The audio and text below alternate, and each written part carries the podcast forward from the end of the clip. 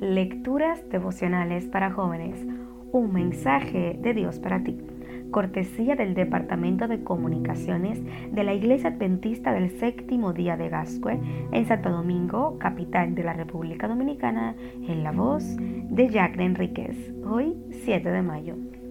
Recibe su paz. Pero el Señor le contestó, no tengas miedo, que no vas a morir. Recibe mi paz Jueces capítulo 6 versículo 23. Todos pasamos por momentos difíciles, pero durante la juventud esos momentos suelen ser más intensos. No sabes a quién recurrir ni a dónde ir. Todas las puertas lucen cerradas y parece no haber escapatoria. Me refiero a momentos como estos. Tus padres, a quienes amas, toman la decisión de separarse sin ni siquiera pensar en ti.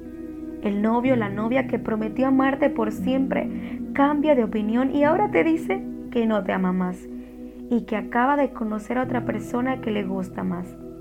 Tenías todo listo para empezar tus estudios universitarios, pero ahora tus padres te dicen que no tienen dinero para ayudarte, porque los negocios de la familia han quebrado. Nace tu hermanito menor y todos quedan impactados porque nace con una enfermedad congénita. La familia entera debe salir de la ciudad donde siempre han vivido, porque han comenzado a llegar amenazas de muerte y tienen que dejar aquello que han logrado con tantos sacrificios.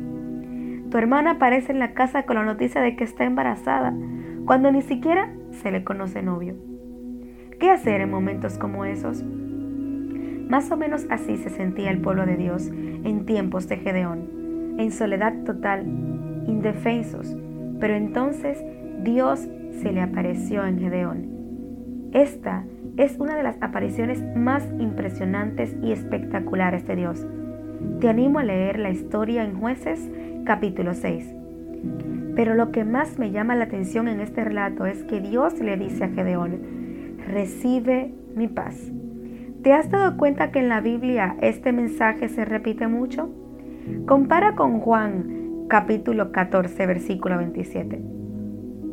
La presencia de Dios trae seguridad, ahuyenta todo temor, hace desaparecer la intranquilidad, trae paz.